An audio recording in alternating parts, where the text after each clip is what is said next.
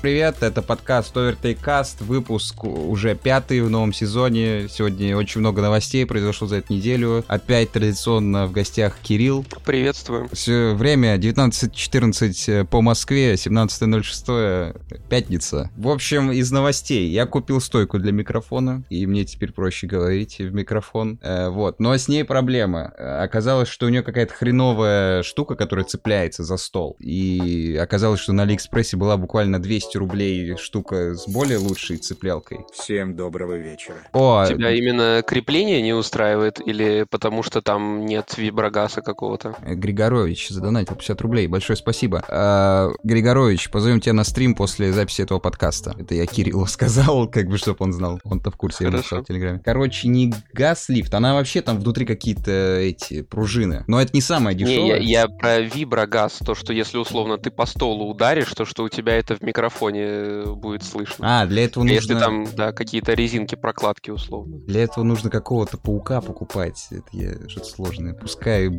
будут удары слышны, я пока не готов ну, с этим мириться. Короче, она просто крепится, широкая креплялка, и стол до конца к стене не задвинуть, и в этом проблема. Вот. Mm. Вот обидно, что был на 200 рублей дороже. Точно такой же, только с нормальным креплением. Но я нашел на Алиэкспрессе отдельно крепление, там еще более крутое, но оно там что-то 500 рублей стоит. Вот, надо будет заказать, короче. Вот. И заказать, и оно придет по почте. И меня просто начало задалбывать. Я не знаю, заказывали ли вы часто на Алиэкспрессе, но последнее время, короче, у Алиэкспресса раньше была какая-то своя доставка до квартиры. И там в опции, когда ты просто указываешь свой адрес, тебе прям курьер домой привозил. И вот за последний год они это убрали. Теперь все, которые доставки без... Там как-то бывает, что ты можешь выбрать пункт выдачи, и пункты выдачи есть классные. Есть там прям в моем доме, там постамат, есть всякие разные постаматы, можно с дек выбрать. А есть нельзя выбрать пункт выдачи, можно вписать только адрес. И вот с этой опции раньше доставляли на дом, а теперь по дефолту отправляет в пятерочку. И я не знаю, Кирилл, я рассказывал ли тебе эту историю, но у меня там просто с пятерочкой сложные как бы дела. Там они 10 посылок моих потеряли, потом их все перепутали, и в итоге я вот у меня SSD-шник NVMe в компе, он у меня бесплатный, потому что каким-то образом мне выдала пятерочка SSD-шник, а на Алиэкспрессе отметилось, как будто я забрал свет, который а. стоил в 6 раз дешевле. То есть он стоил 1000 рублей, а SSD-шник там 5, типа. Ну, не в 6, ну, короче. Понятно. Вот, и я вернул деньги за SSD-шник, потому что, ну, по документам я его не забрал. И на руках у меня был SSD-шник. А Свет ответил, что, отметил, что забрал. В итоге этот Свет до сих пор лежит в пятерочке. Мне постоянно консультанты, короче, берут эту посылку, потому что там написано мое имя, фамилия, сканируют, и у них не пробивается. Я говорю, кажется, нет, посылка теперь другая. И они а, такие... То есть отдать тебе они ее не могут, несмотря Да, потому что она у меня получена, я не могу, ну, как бы в приложении Понятно. никак показать ничего, никакого кода, ничего. Понятно. Я уже с паспортом к ним ходил, но там такой занудный, вот именно в пятерочке, вот, который на... рядом, короче, с моим домом. Э, там такой занудный кассир, типа, ты ему паспорт показываешь, какие-то шутки начал шутить, короче, меня обосрали в этой пятерочке. Я не очень люблю туда ходить. Ну да, пятерочки они такие. Алик, как ты лепестки у микро убрал, спрашивает. Они откручиваются, дружище. На ютубе набери, типа, эти Legs, Samsung Meteor Mic. Там, короче, у него снизу откручивается днище, снимается, и можно открутить ножки. Вот. Так намного удобнее, да, когда они откру- откручены. И еще пишут э, комментарии Али раньше с помощью КСЕ доставляли, на них очень много жалоб, я тоже столкнулся и с этим, ужасные службы. Но я вот замечаю то, что все службы в России доставок, у всех рейтинг плохой, то есть ты буквально не найдешь ни одной службы, у которой есть, ну, как бы хороший рейтинг. Но вот почему-то конкретно с пятерочкой у меня какие-то траблы личные, вот поэтому они постоянно у меня что-то теряют, что-то там появляется, уходит, они мне там звонят по каким-то посылкам, которые год уже как у меня получены, типа они спрашивают, почему вы ее не забрали, я говорю, я забрал. Ну, в общем, там постоянные сложности. И еще самое неудобство, то, что ты приходишь в пятерочку, и ты приходишь на кассу, то есть вся касса закрывается, тебе идут доставать посылку,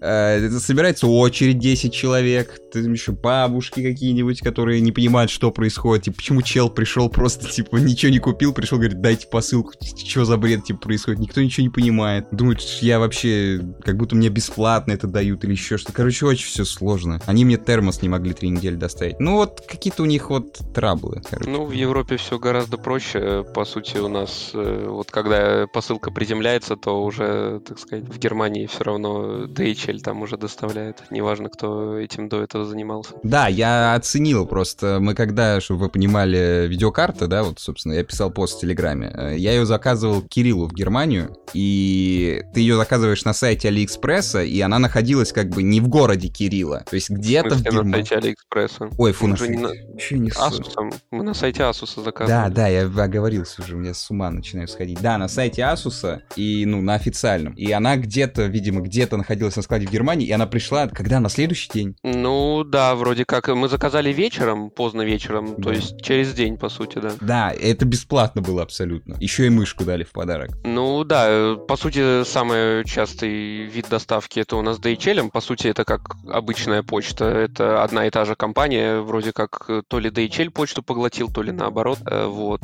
И это самый частый вид доставки. Если на некоторых сайтах выставляют там какую-то минимальную сумму, то, что она бесплатная, а так, да, но доставляют очень быстро. Если делать на определенных сайтах заказ до, не помню, 4 вечера, то тебе даже приходит на следующий день. Или если вот условно у тебя на Амазоне подписка Prime, то тебе тоже какая-то экспресс-доставка на следующий день. Да, пишут DHL топчик, раньше сайты Apple все доставляли. Но в России DHL это такая именно премиум штука, она супер дорого стоит, а в Германии DHL это и есть э, почта национальная. Ну да.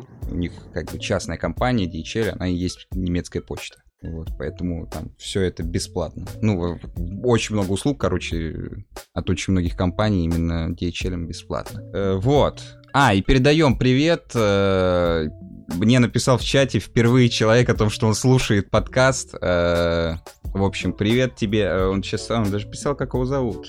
Сейчас я секунду, он мне это сегодня написал. Передаем привет. Передаем привет, привет Владу, который в данный момент находится в Беларуси. Сколько стрим идти будет? Сам стрим, я не знаю, сколько идти будет, но запись подкаста будет, ну, где-то часик. А потом мы либо пойдем во что-то играть. А, потом подписчика пригласим, может, еще во что-то пойдем еще играть. Вот. Э, ну, приступим к темам. Эта неделя была достаточно насыщенная, вот, но не то чтобы какие-то положительные вещи там происходили. Вот. Но первое, с чего мы начнем, традиционно история с Макдональдсом. Уже нужно закончить, потому что мы в каждом подкасте уже его обсуждаем, э, что там с ними произошло. В общем, э, через э, сколько? Мы в пятницу записывали, и вот угу. буквально в воскресенье, то есть через пару дней, открылась вкусная точка. Первая в Москве, причем там было несколько точек. Вилсаком снимал где-то почти за Москвой, то есть было много народу на открытии, много точек. Ну, как много? То есть, по-моему, где-то 5 ресторанов в Москве открылось да, одновременно. При этом название мы еще... Да, мы название не знали тогда в пятницу. Название объявили за час до открытия, чтобы ты понимал. Угу. То есть... То есть вы вывеску э, повесили А там не было никакой вывески, просто ноунейм ресторан открылся. Не, я видел как раз-таки в видосе Вилсакома, то, что там весь, э, ну, не весь фасад поменяли, но верхнюю кромку, там вот она теперь вся стала зеленая, как раз-таки с логотипом и с названием.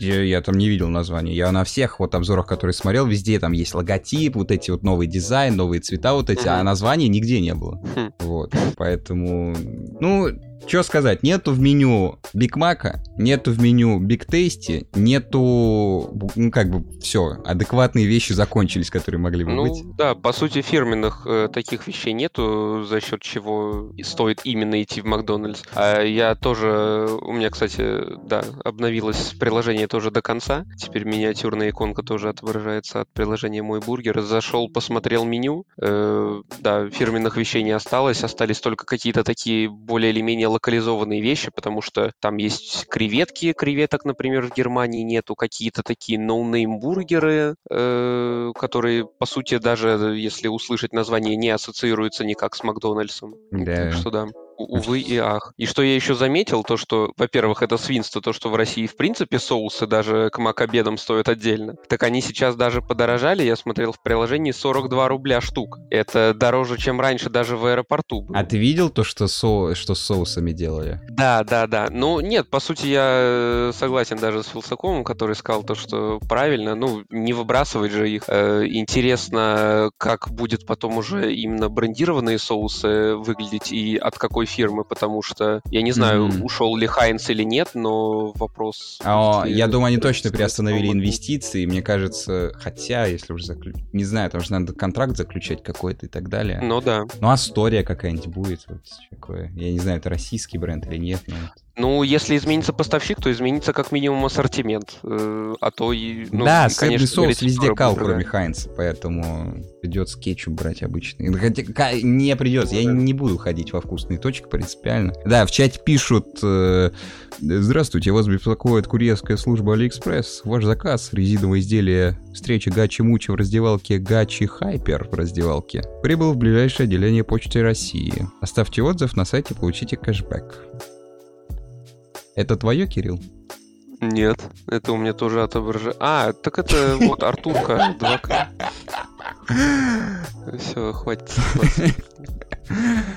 Э, вот. Интересно, название они сменили, а юрлицо то же самое. Ну, потому что... Это, кстати, я не знаю, там оно и в App Store отображается тоже как Макдональдс Москва. Ну, там все равно, я повторяюсь, просто многие об этом не знают. Э, в контракте у Макдональдса прописано, что они могут выкупить обратно все... Ой, я сказал ВКонтакте, в контракте. Что я вообще глюч сегодня. Макдональдс... Короче, Макдональдс имеет право выкупить обратно сеть у этого владельца, который сейчас владеет всеми ресторанами в России в течение 15 лет, насколько я знаю, по, по рыночной цене, не по фиксированной. Ну да. Ну да, тоже там не знаю, вы уже говорили, что типа продали специально очень дешево, чтобы потом можно было легко выкупить, поэтому... Ну да. Но мне кажется, это даже намного выгоднее, потому что с этим всем ребрендингом, я думаю, то, что сеть э, Макдональдса в России именно подешевеет. Ты думаешь, а основатель в день выпуска, ну фу, ос, господи, все слова путаю, основатель, короче, владелец в день вы... открытия сказал то, что угу. планируется довести количество ресторанов с, 8, с 850 до 1000. То есть ну... они хотят прирост, я не знаю во сколько это. Плюс 15, нет, плюс 20. 20, нет, да, 20-20%. Чуть меньше, правда, ну, типа 18 где-то. Ну, в принципе, да, потому что я смотрел в таких, ну, довольно больших городах, как, например, Сочи, то есть где там проводилась или э, Олимпиада, и Формула-1 там выступала, и э, разные, ну, город, в принципе, большой, и туристический центр э, России, и там всего два Макдональдса, которые разом закрылись, когда, в принципе, большинство Макдональдсов закрывалось по всей России. Да, в чате пишут про два года. Да я видел, Шевцов выкладывал какой-то инсайт от работника Макдональдса, Макдональдса, то, что планируют выкупить в течение двух лет. Но я не знаю, насколько это правдивая инфа, потому что в, про два года было много инфы, и было то, что Макдональдс, там в, в контракте было условие о том, что Макдональдс требует, чтобы... С, с, как это? Сохранили рабочие места, и типа топ-менеджеров каких-то, какие-то верхушки нельзя было увольнять в течение двух лет. Я не знаю, просто нужно понимать то, что то, что сейчас происходит, оно может не закончиться в течение двух лет. Э, с одной ну стороны. С другой стороны, наверное, они ждут, что в 24-м будут какие-то, ну, серьезные подвижки, потому что выборы будут, э, во-первых, в России, выборы будут вообще много где. В США, в Украине тоже в 2024 году выборы. Ну, если такое военное положение в Украине затянется, я думаю, то, что вряд ли там будут выборы. Mm, кстати, может, там да, на случай военного положения и предусмотрены какие-то отмены выборов и так далее. Да, в любом случае, Зеленского-то рейтинг высокий. Может, там какой-то ну, референдум да. будет, я не знаю. Отмене выборов на, на время, да, или что-то такое, даже если это не предусмотрено. Ну, не суть, да. Конечно, обидно и грустно с Макдональдсом, но пока что придется так. Я обидно думаю, и то, грустно. Чтобы... Да. При этом они заявили то, что будут менять у название. То что ну, да. есть какой-то рестик, то ли еда и точки, то ли еще что-то, которые претендуют на эти права, и, короче, вообще название никому не зашло, поэтому...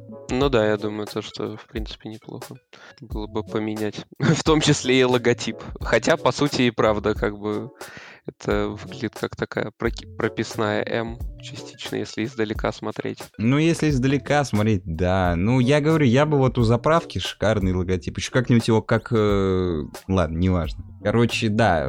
Что еще из интересного? Всякие коробки для... Нет, короче, стаканчики от напитков, всякие формы для э, картошки, все белое, ни, никакого дизайна нет, то есть то ли на краске экономят, то ли все не успели сделать, хотя, по-моему, ну, времени было, я не знаю, насколько долго работают дизайн-студии, но мне кажется, недели три у них было точно, то чтобы... Обратитесь к Артему Лебедеву. Да, он не, он не Артем, он Тёма. Я говорю, Артемию. Извиняюсь, да. Да я... Ну, да. Я, я думаю, то, что вот это вот искусственный интеллект э, сделал бы гораздо лучше дизайн Николай продукции. Да, наверное. Наверное. В данном случае, да, искусственный интеллект превзошел, по-моему, человеческий в случае с этим логотипом. Вот, либо заплатили очень мало. Короче, да, поскольку это самая такая старая новость, потому что, по сути, еще в конце прошлой недели это все произошло, обсуждать тут, в общем, больше нечего. Тут уже все все обсудили, Вилсаком сделал обзор. Э, первым, кстати, замечу, я следил, Вилсаком первый вы, выложил. Он прям приехал, все отснял и, видимо, отправил на студию сразу же. Они там буквально за несколько часов все склепали. Ну да. Ну, почему я вообще подумал то, что, в принципе, общая стоимость э, Макдональдса в России уменьшится рыночная, поскольку, возможно, некоторые, как ты, будут из принципа игнорировать эту сеть теперь, а, в принципе, вот э, после открытия ресторанов, э, я так понимаю, что оно будет как бы, да, плавное, постепенное по всей России, сейчас же не все 850 открыли, то ажиотаж после открытия довольно быстро спадет, как цены на Android телефоны. Да. Ну, я тоже думаю. Просто я не вижу для себя смысла идти туда. Есть Бургер Кинг, есть KFC, где остались какие-то сигна... сигнатурные блюда, скажем так. А тут идти за чизбургером, гамбургером, ну... Ну да, такое себе. Спрашивают в чате, Алик, у тебя после замены уха, где отмечали... А, у тебя после замены уха, где отмечали... Как... Ну, я вопрос как-то не понял, но если ты про продление гарантии, да, на три месяца продляется, но поскольку оно у меня два года, это все в рамках этой гарантии будет. Но если под конец гарантии это все случилось бы, блин, микрофон ударил, то продлилось бы на три месяца. Но конкретно для уха, не для всех наушников как я понял. Ну да, ты правильно понял, мне такие же условия оглашали. Следующая ну... новость у нас это уход... Э, я бы переставил, да, я тут Икею поставил раньше Кока-Кола, я поставил Кока-Колу по одной простой причине. Я вчера... Э, что произошло? Я выхожу в магазин, я пошел в ароматный мир, потому что в ароматном мире до этого, вот я как приехал из Узбекистана, мы когда ходили за пивом Хованского с э, Ваней и Димой, э, я, короче, хотел есть, мы проходили мимо ароматного мира, я зашел в ароматный мир, и там были дешевые сникерсы. Они там стоили по 25 рублей где-то, что-то такое. При том, что курс тогда еще был 70. Это вот буквально было в конце апреля. Вот, и потом я еще в марте заходил туда, там все еще были сникерс или пикник я брал. Ну, короче, там были всякие снеки очень дешевые. И вчера я пошел, и я шел, шел, шел, и я дошел до ароматного мира, и я захожу, и там не то, что нет дешевых сникерсов, там просто нет сникерсов теперь. И просто на фоне этого всего я выхожу. Ну, вообще сникерс вроде как продается еще в магазинах, но вот конкретно ну в ароматном мире его не было даже за 50 рублей, там только пикник лежал. Я не хотел пикник, э, я вышел из магазина, и ровно в этот момент приходит новость про то, что Кока-Кола уходит из России. Я уже просто не знаю, расстраиваться ли по этому поводу или нет. Э, последняя новость, которую я слышал про Кока-Колу, или, возможно, я это путаю с Пепси, то, что они только приостановили какие-то инвестиции и э, рекламные бюджеты полностью срезали. Э, и недавно только на днях слышал то, что Аэрофлот теперь перестает сотрудничество с Кока-Колой, то есть больше не будут предоставлять напитки. Теперь будут Пепси разливать в Аэрофлоте. Да, да, да, да. Вот. Ну, ну, это уже такой первый звоночек был, я это думаю. серьезный что... звоночек, я считаю, всем... Ну, все-таки Аэрофлот это топовая, самая топовая российская авиакомпания, и там ну, да. разливать Пепси а не Coca-Cola. Ну, я, я на самом деле не знаю, почему всем так не нравится Пепси. Мне, как минимум, Нет, даже я... дизайн-код Пепси больше нравится, чисто субъективно. Вот это... Вот, нет, я скажу так, я э, по вкусу, мне и то, и то нравится. Иногда я даже брал Пепси просто потому, что дешевле. Но дизайн-код, вот мне... Вот Coca-Cola, как будто она обоснованно дороже. Хотя, по-моему, нет, но вот как будто... Как будто это iPhone в мире кол для ну, меня вообще. Да, по сути, первопроходец, я так понимаю, такой.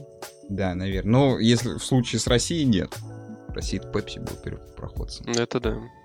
Вот. Ну, короче, да, я вообще думал, на самом деле, сам, то, что э, кола уже ушла, потому что мы когда вот на шашлыки ездили недели две назад, ребята купили двухлитровую пепси, потому что в ленте уже не было ни двухлитровых, ни полтора литра колы, то есть вообще почти uh-huh. тар не было. Вот. Также вот, когда Макдональдс открывались, э, чувак, который все выкупил, сказал то, что они пока что наливают колу, потому что есть остатки, а в дальнейшем будут там договариваться с Черноголовкой, еще с кем-то, потому что Кока-Кола не продлила сотрудничество. Ну да. Вот. Ну, возможно, Pepsi как-нибудь тоже спасет ситуацию, э, да, увеличит свою долю на Они вообще, а, по-моему, они еще до Кока-Колы собирались уходить Pepsi. Они там заявляли о том, что русский дар будет вместо них. Российский бренд. Ну, может быть, может быть, как бы и правда выкупит российский бизнес какой-то другой бренд. Не знаю, в общем, что будет. В чате пишут, вот отказался от газировок два года назад, полет нормальный. Э, но это хорошо. Я бы, наверное... Я не знаю, я газировкам довольно лояльный. Я просто не то чтобы часто пью, но вот почему-то иногда просто хочется чего-то сладкого, а в газировке всегда очень много сахара. Ну да. Но тут скорее в этой новости даже речь не про то, что мы все здесь пьем газировки каждый день, и кроме газировок вообще ничего, а в, символи... в символизме этого ухода. То, что и... такой мастодонт, как Coca-Cola, который есть абсолютно везде, теперь нет в России. А, да, вот интересная, да, инфа про то, что Россия теперь в топ-3 находится. Топ-3 стран, в которых нет Кока-Колы. Угадай, в каких еще странах нет Кока-Колы. Еще две. Северная Корея. Это правильно. И... Ой, сложно. Ну, Колумбия. Ну, наверное... На... А, Ой, не, фу, не Колумбия, это... Венесуэла? Не-не-не, где это... Э, блин, я тупанул. Там задал вопросы. Сейчас, секунду, я вспомню. И на Кубе Нет, теперь нету.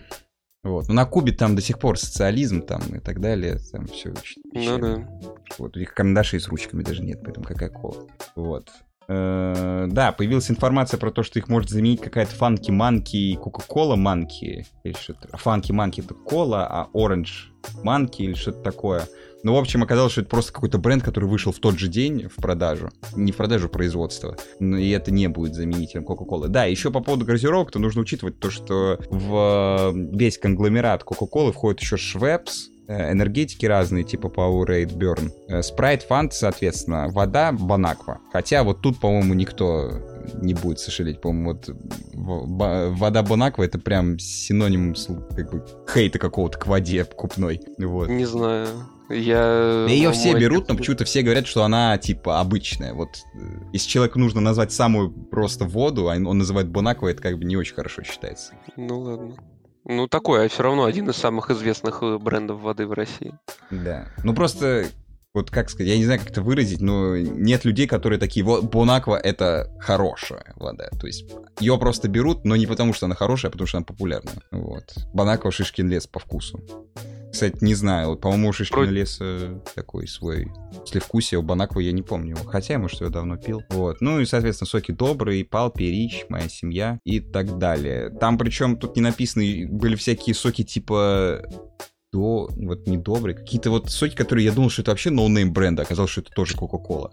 Ну да, по сути, если, если хотите, можете в интернете найти, потому что как и в сфере каких-то продуктов гигиены и косметики, а так и вот именно в каких-то продуктах быстрого питания, как, я не знаю, ну, сникерс или твикс и напитки, по сути, весь рынок состоит из каких-то максимум 10 компаний, и сразу ты не ассоциируешь какой-то бренд с, каки... Ну, точнее, какую-то компанию с какими-то брендами, но да, по сути, большой удар по рынку за счет ухода даже одной компании, думаю, будет. Ну да, ну да, ну тоже тут как и не знаю даже как сказать. Ну то есть тут как и с Макдональдсом, то есть фастфуды есть э, как бы колы тоже есть. Колы есть неплохие. Но вот, типа, просто неприятно, потому что не будет вот этой опять рекламы, с праздник к нам приходит, не будет э, других, новых вкусов всяких, да, то есть, например, буквально там пару лет назад было новогодняя Кока-Кола с корицей, не будет ванильной Кока-Колы. Все ванильные Кока-Колы, которые не от Кока-Колы, они плохие. Вот Пепси ванильная, она вообще полностью другая. Вот, кстати, по-моему, она уже даже не выпускается. Ну, какая-то была коллаба с Black Star. Да я думаю, то, что если Pepsi остановили инвестиции, то, в принципе, новых новых сортов тоже не будет уже больше. Ну да. Вот. Но я, в общем-то, эту новость включил, потому что я рассказать хотел про то, как я вчера удачно сходил за сникерсом.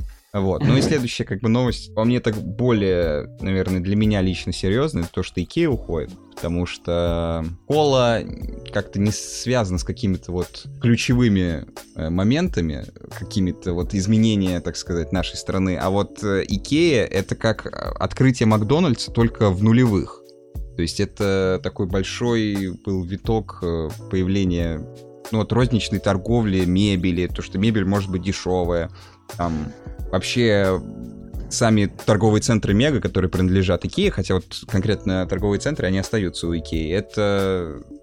Ну, в общем, я не знаю, можешь продолжить, если ты можешь что сказать, я просто что-то сегодня вообще глючу жестко. Э, да, я хотел добавить то, что, как по мне, и правда, с э, Макдональдсом хорошая параллель, ибо Макдональдс в свое время изменил привычки питания и употребления пищи. У тогда еще у советского народа, ну и, конечно же, у всех последующих поколений. Так и, конечно же, Икея привнесла свой гигантский вклад в э, ну, да, обновление каких-то жилищных условий и, в принципе, привнесла в новый стиль э, скандинавский в массы, который дешевый и э, красивый. Ну, скажем так, даже не субъективно красивый, а пользуется популярностью у, э, у масс. Да, массовый ми... продукт. У меня, например, вся вот, вот эта полка, это Икея, стол Икея, вот этот вот стеллаж, который тут стоит, это Икея. И я знаю, есть много народу, которые сейчас такие скажут, типа, ну, Икея плохая по качеству. Это правда. Ну, то есть она... Я бы сказал, что она супер за свои деньги. То есть я не могу ничего найти лучше, как бы. Да, конечно. Деньги. Я пытался.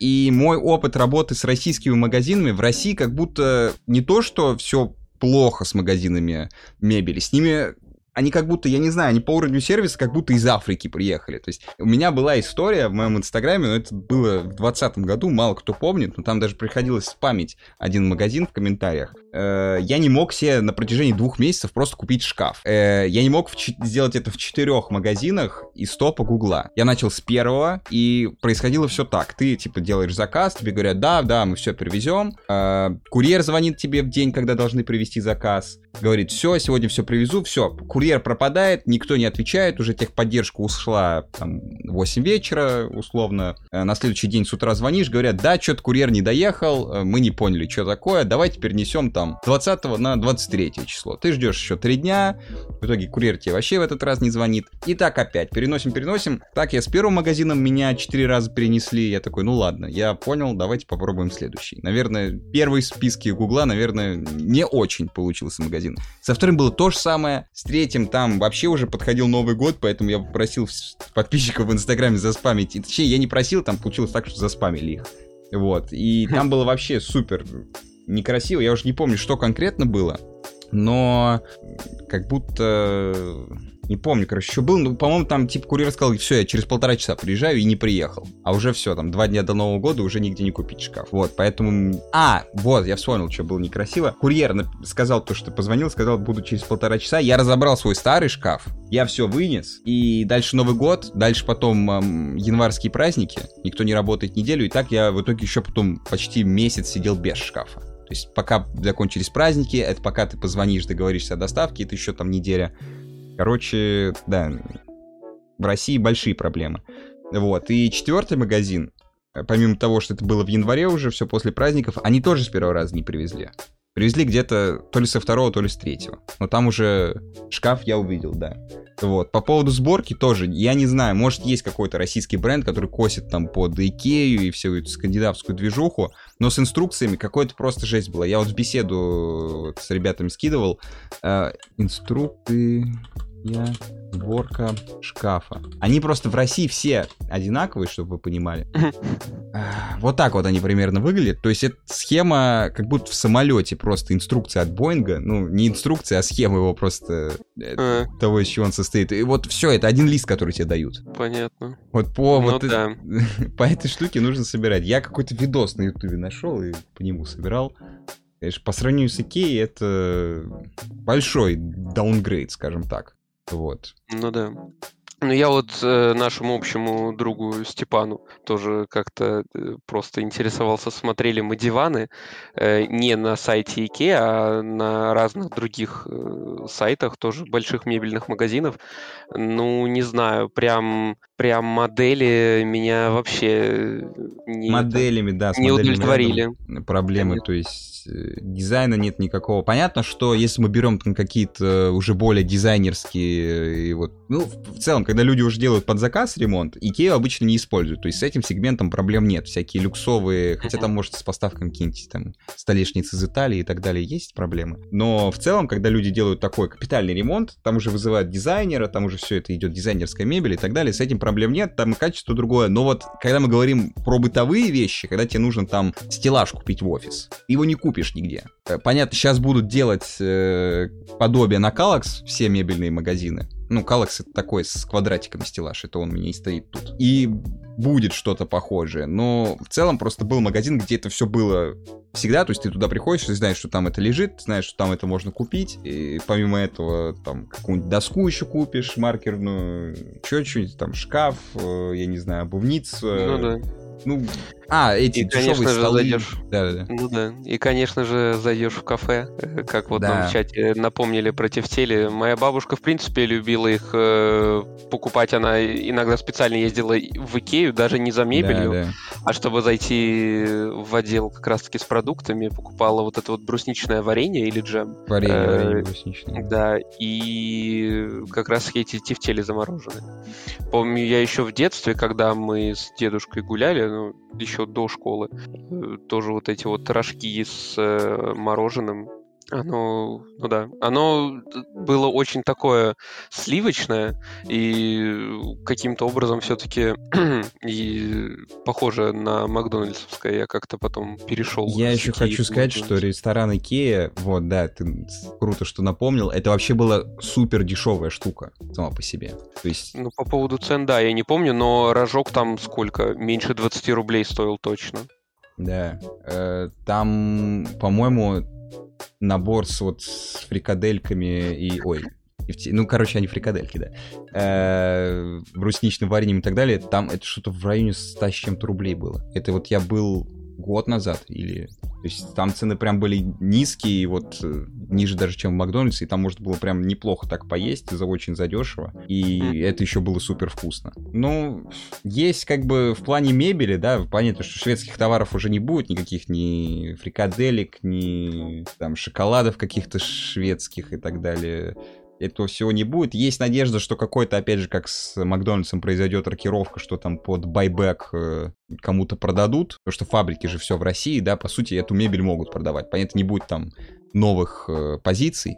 Я вот еще не знаю, по идее же, в принципе, даже российское государство как-то может надавить, потому что Россия это один из самых больших поставщиков э, в Европе древесины, э, необработанной или уже как-то легко Ты обработанной. уверен, что один из самых больших? Ну, Они в мире могут быть одни из самых больших, но ты же понимаешь, что... экс- Я, я знаю то, что в принципе как бы много из России в Европу дерева приезжает, а э, я могу себе предположить то, что если Россия делает ДСП э, панели, из которых по сути вот э, большинство киевских продуктов э, состоит, которые Мгм. просто какой-то там, э, ну по сути вот эти вот все поверхности цветные, это же просто наклейка на э, прессованные опилки. Да, да. Просто... Вот, э, и, ну да, я думаю то, что все-таки российский э, рынок сырья для Икеи играет э, большую роль. Ну, посмотрим. Деревья все-таки это не нефть и газ, они везде растут, то есть э, Ну да. найдут, где срубить Европе. Ну, вот я конкретно статистики по Европе не знаю, но я честно, вот ты во что не углубишься, вот в случае с Россией, то есть Россия там самый крупный экспортер, например, зерна. Но потом ты смотришь по факту, куда она экспортирует, это вся Африка, это вся там Азия, и Европа там составляет типа 5%. То есть такое ощущение, что с 2014 года все, как бы все рынки, к которым Россия имела какое-то отношение, они все в России, фу, в России, в Европе минимизировались абсолютно. И с деревом, мне кажется, что то же самое будет. Там по уровню экспорта России в Европу только энергоресурсы и так далее, вот с которыми сейчас и происходит вся возня по их там, покупки, не покупки, отключаем эмбарго и так далее. Ну да, пока что известно, во-первых, да, официальная причина ухода Икеи, по их словам, это трудность поставок, хотя это тоже такая отговорка. Все заводы у них были в России, там все от ложек до табуреток производилось внутри России. Вот, даже там, если на какие-то позиции, там, краски или еще что-то каких-то там химических, э, вот как был случай с бумагой, дефицит в России, потому что не было, как я понял, товаров, которые именно белили бумагу, и из-за этого возник дефицит бумаги. Сама бумага ну, есть. Да. Вот, хотя, хотя, как мы видим, то, что вроде с уходом некоторых компаний, как Procter Gamble, я слышал, то, что mm-hmm. смываемые втулки тоже пропали теперь. Да, да.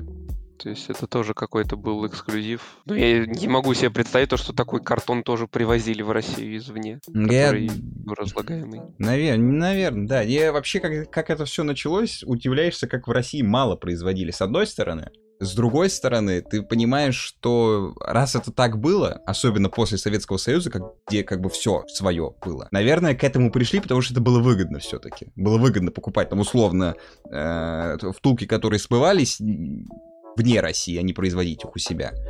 Ну да. Вот. И я надеюсь, что из-за этой выгодности рано или поздно мы вернемся обратно к э, жизни в society, скажем так.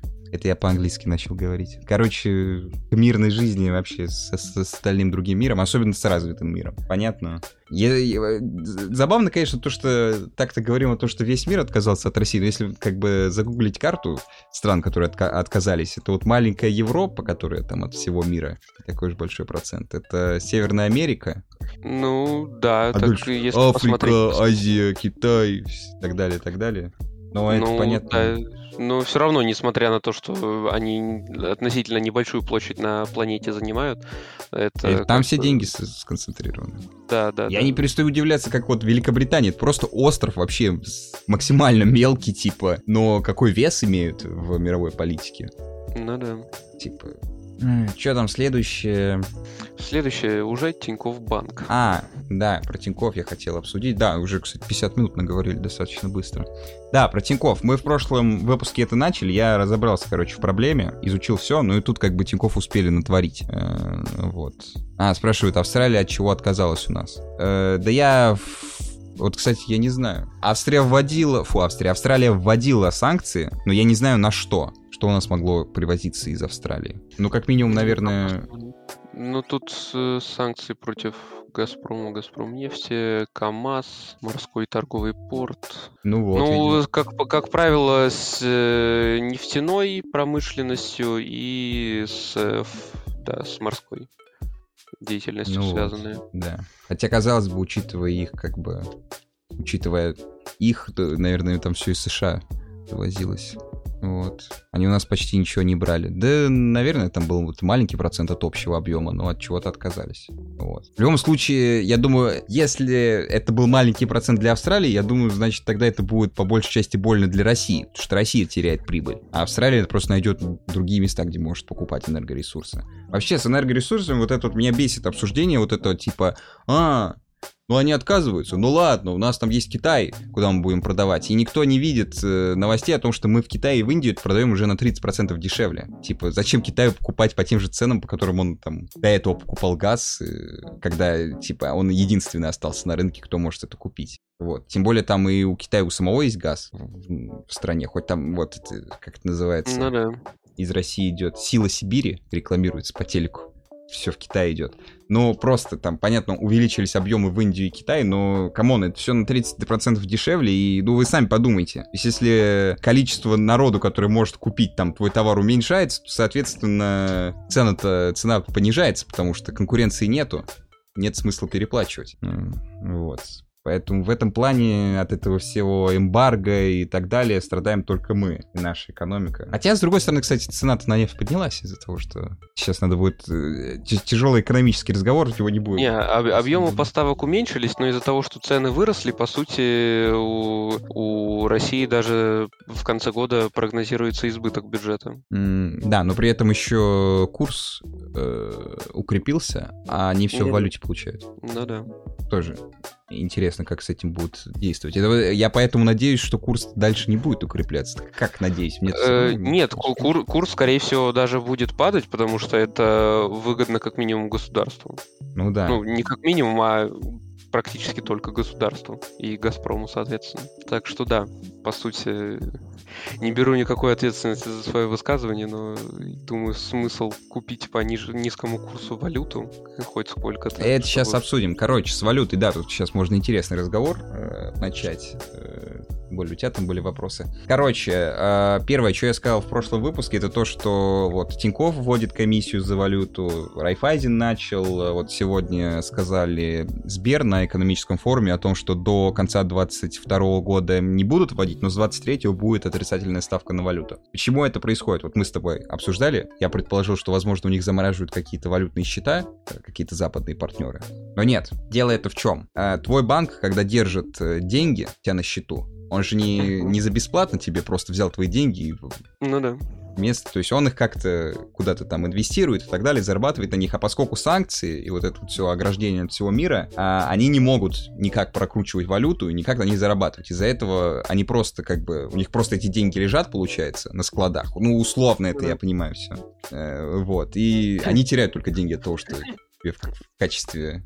То есть, короче, за ненадобностью для них самих валюты они делают условия невыгодными. Да, а, потому что им, да, в первую очередь, невыгодно ее держать. Это хорошо, потому что я думал, что, может, вообще сейчас хотят от валюты отказаться в стране, просто ее исключат как-то. Но нет, как бы в целом э, на присутствие валюты в России это не влияет. Это вот конкретно ситуация из-за санкций. Вот, поэтому ну, надеемся, что как-то ситуация в мире когда-нибудь поменяется в обратную сторону, и все эти истории с валютой закончатся. Потому что, ну, то, что было до 24 февраля, я считаю, это вообще было просто гениально. В Тинькове особенно, там, на карту вообще любую валюту открываешь, меняешь на, би- на бирже в Тиньковых инвестициях и так далее. Короче, и вчера появились новые ограничения. Во-первых, комиссии теперь не будет никакой, э, если у вас баланс э, и ниже 1000 долларов и так далее. Установили планку во сколько? 10 тысяч. Да, в 10 тысяч, то есть все, что меньше 10 тысяч, можно хранить. При этом вывести вы их теперь никак не можете. А выводить по свифту теперь можно, вы вдумайтесь в это.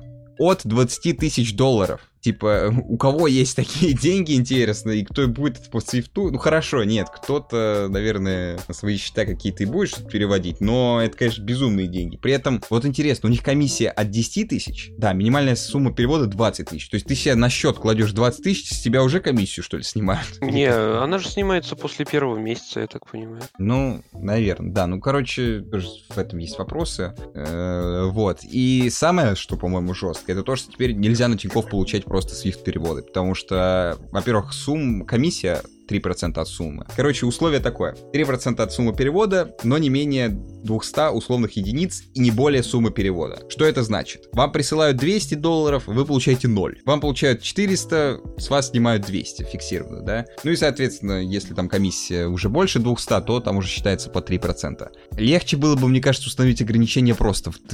Тоже в 20 тысяч долларов можно получать и так далее. Потому что тут, я не знаю, 3% это надо посчитать сколько это... Ну, это так, немало, да. Я помню, я еще в свое время-то, ну, не помню, где-то около полугода назад переводил как раз-таки под 0,1% в Сбербанке. 6666 э, вам нужно положить, чтобы у вас вот эта комиссия в 200 э, условных единиц составляла как раз-таки 3%. То есть...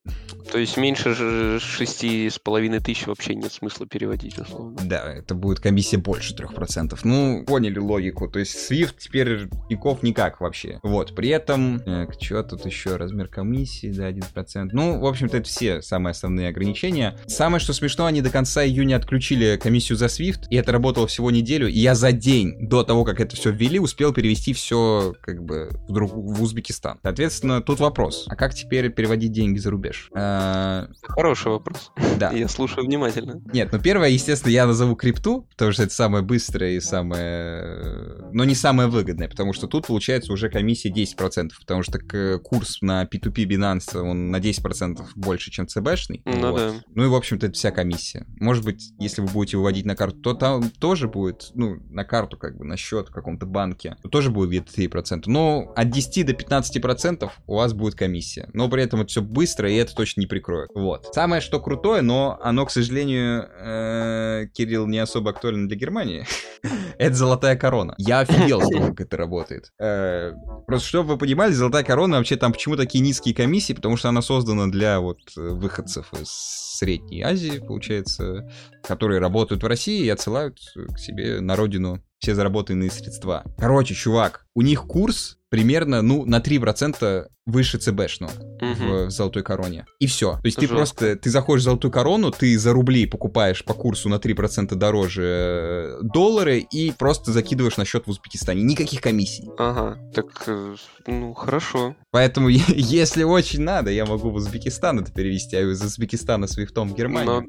Ну, ну да, да, я про это тоже сейчас подумал. Да, это как бы единственный такой вариант. Но... Нет, ну по курсу 60 э, рублей за 1 евро это, это вообще песня. А вот, кстати, с евро, по-моему, тоже все в долларах, опять же. Да, обидно. Вот, с евро вообще все очень тяжело сейчас. Я просто даже вообще не шарю, как открыть счет в долларах в Германии. Нигде не видел такого варианта даже. Блин, ну, мне кажется, должно быть. Хотя вот, учитывая ваш, развитость вашего банкинга, может, вообще таком, такой функции нет. Ну, а, подожди. Э, блин, а как оттуда выводить потом, непонятно. Ладно, тоже идея такая себе. Я про Можно... Так э, нет, подожди, ты же, получается, теоретически можешь мне кинуть тогда даже на револют. А, ты можешь пополнить револют с моей карты узбекской. А, ну даже так, да. Но там тоже не знаю, какая комиссия. В... А, подожди, а у тебя револют виза или мастер-карт?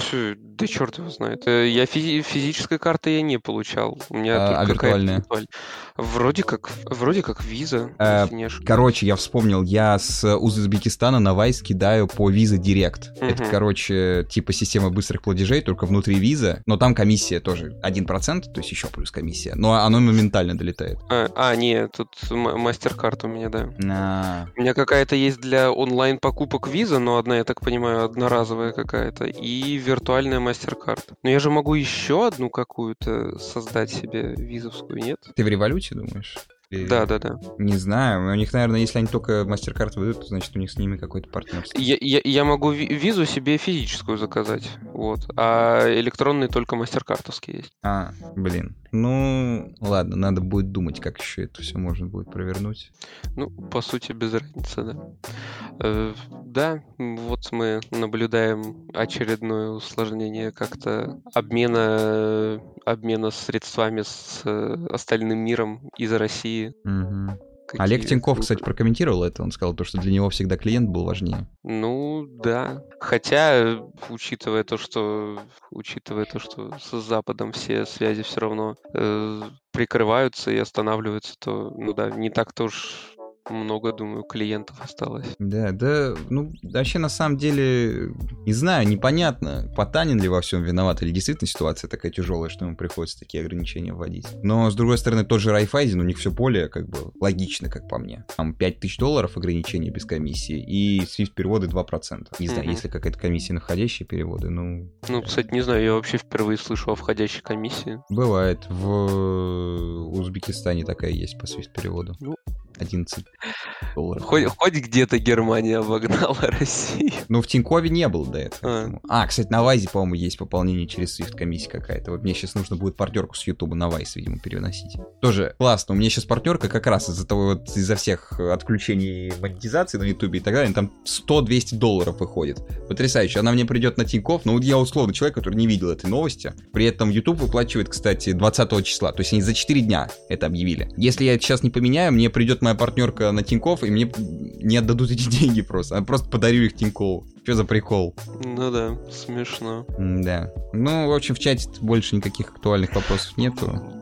По идее же, возможно, еще можно какие-то другие э, банки рассмотреть, как э, Газпромбанк, например. Он можно. меньше всего санкционный. То есть SWIFT там точно никогда в жизни не закроют. Это да. Э, и какие-то другие условия я пока что не рассматривал, но я на всякий случай, мало ли, его тоже удумают удалить из App Store. Скачал себе, возможно, вот летом, когда приеду. Да, я тоже скачал. Надо посмотреть, может, там какие-то реферальные есть сейчас программы. Какие-нибудь тысячи рублей, может, за что-то дают, как Альфа-банк.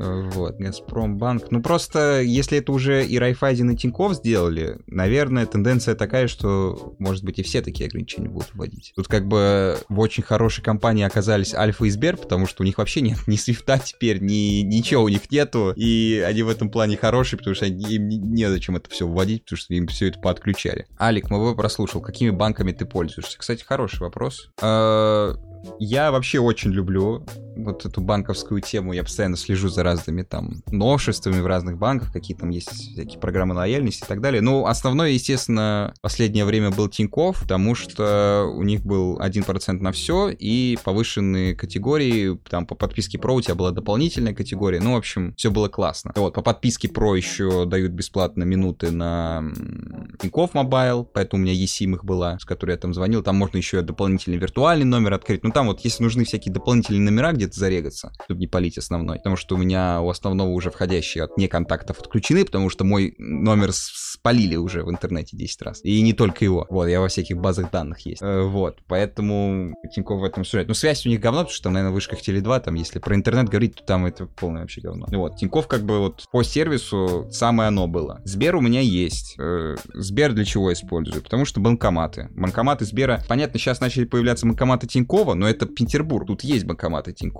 И они недавно начали появляться. Но если там говорить про какие-то города поменьше, даже миллионники, далеко не везде есть банкоматы Тиньков. Э, Сбер просто, ты буквально идешь, ты... Сложно не найти отделение Сбербанка. Если будешь просто идти по улице 5 минут, ты точно наткнешься на отделение Сбербанка. Ну, ну в Петербурге, да, да. да, по крайней мере так. Вот. Там тоже все как бы кладется, снимается, э, очень просто, поэтому вот со всех банков всегда можно скинуть на Сбер, либо пополнить со Сбера, там с него перевести на другие банки. И вот. Раньше еще было как бы актуально, когда не было системы быстрых платежей вот повсеместной э, внутри Сбера какие-то переводы делать. Вот. Но сейчас это не актуально, сейчас можно любой банк кидать. Вот. Альфа есть. Ты вот написал в чате сейчас. Сейчас лезаю на альфу. Альфа у меня есть. Э, я вот рассказывал, да, в одном из предыдущих выпусков, как я их обогнал. Я вот попользовался ими. Ну, если абстрагироваться вот от тех вещей, которые были у меня при оформлении альфы, когда меня там и кредит пытались мне оформить вообще ни за что, и того, как меня в отделение отправили, вообще непонятно зачем. Э, в Альфе приложение вообще не такое крутое, как у Тинька, то есть никаких там покупов, понятно, сейчас кино не актуально, но покупать билеты в кино с кэшбэком, а в Тинькове там он был то ли 15, то ли 25 процентов. То есть просто четверть ты снимаешь. По-моему, по подписке у меня было 25%. Там всякие рестораны и так далее. Этого всего нет. Повышенные категории очень сомнительные. Кэшбэк хоть был и полтора процента, но там э, округление в, хоро... в худшую сторону. То есть, э, если у Тинькова округление, то есть 100 рублей, это 1 рубль. 99 это 0, там меньше это 0. 199 э, это 1 рубль. 200 это 2 рубля. То есть округление по соткам. У Альфа округление по 101. То есть 100 это у них считается 0 рублей кэшбэка. 101 uh-huh. рубль потрачен, это рубль кэшбэка. Но при этом было у них полтора процента, но это надо тратить что-то там 10 тысяч, по-моему, рублей в месяц, чтобы ты получил этот кэшбэк. Короче, все равно условия не очень открытые. По кэшбэку вообще вот всегда был Райфайзен очень хороший. У них 1% вообще без условий, 1% на все, без всяких округлений и так далее. То есть ты можешь там одну копейку потратить, тебе от этой копейки там этот процент начислят.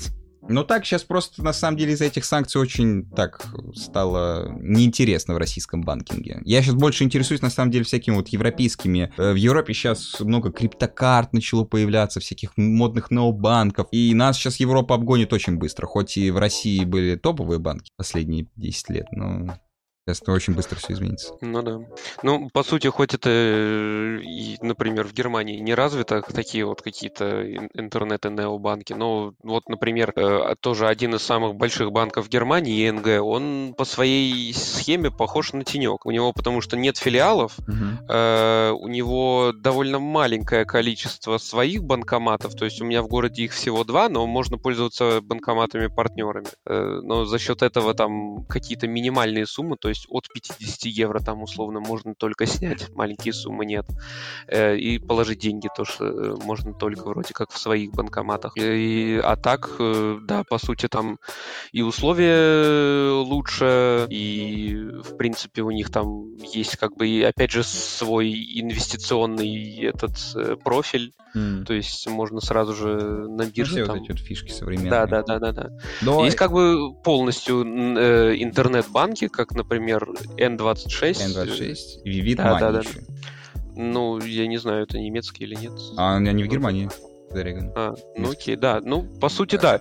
Как бы идет развитие, но да, не массовое. N26, э, ну, это я для слушателей уточняю. N26 это уже достаточно такой старенький новобанк, ну, то есть он уже несколько лет есть на рынке. Наверное, лет 5 уже точно есть. Ну да. Вот. А Vivid Money достаточно, ну, ну, современный стартап, они вот год, наверное, с 19 -го года работают или что-то такое. Это, короче, выходцы из Тинька, и Тиньков является их, по-моему, самым крупным акционером. Я не знаю, изменилось ли сейчас вот что-то после 24 24.02, но вот Тиньков был их самым таким крупным акционером, и это типа вот европейский тенек, вот. Но там тоже, что-то я посмотрел, приложение довольно скудное. Есть вопросы, есть вопросы. Вот, пишут вот сейчас то, что у Альфы не по 100 рублей, от нуля, а, а, один, фу, эти полтора процента. Да, они так сделали на время того, пока ввели ЦБ ограничения по кэшбэку. Сейчас же все, что ты тратишь в продуктовых магазинах, 0,5% у всех банков. Это так. И они теперь сделали нормальное округление без всех этих условий. Но, справедливости ради, э, вот на это время, то есть я уверен, что как только в сентяб... до сентября, по-моему, этот весь кэшбэк порезали, как только все вернется, они вернут свои старые условия. Если тебе вот на это время нужен кэшбэк, то есть если ты такой смотришь, о, ну можно вот сейчас это лето погонять, полтора процента поплатить, то сейчас у кучи кучи банков, они дают там чуть ли не по 5% кэшбэка, ну, понятно, все, что кроме вот э, магазинов продуктовых, где 0,5 ограничения. Э, точно, по-моему, есть это у Газпромбанка акция, типа, оформляешь карту, первые два месяца у тебя 5% кэшбэк. У... Блин, не помню точно у кого. Может быть, у открытия тоже есть. Ну, короче, я, честно, еще не, не изучал условия альфа. Нужно посмотреть, точно ли там нет никаких условий. Потому что э, понятно, что округление убр... они убрали. Убрали ли они то, что кэшбэк можно от 10 тысяч рублей, потраченных в месяц, э, получать. Тоже надо посмотреть. Э, вот. Но теперь от нуля рублей у Альфа. Ну да, ну, короче, нужно будет изучать. Но сейчас очень много вот этих предложений всяких акционных на время того, как отключили у всех кэшбэк. Так, самый прям прикольный был э, Райфайзен, если на все покупки. А категории, по мне, так э, повышенные были у Тинька самые лучшие у Альфы все достаточно скучно. Вот. Я не помню, если там от 10 было ограничение за прошлые покупки, кэшбэк дойдет. Я вообще, кстати, не в курсе про это. Я вот в этом не разбираюсь. Вот. Ну, мы выпуск, собственно, будем заканчивать. Это не относится к стриму. Попрошу внимания. Вот. Спасибо, что слушали. Да, спасибо за, за внимание. До следующей недели. Да, до следующей недели. Всем пока.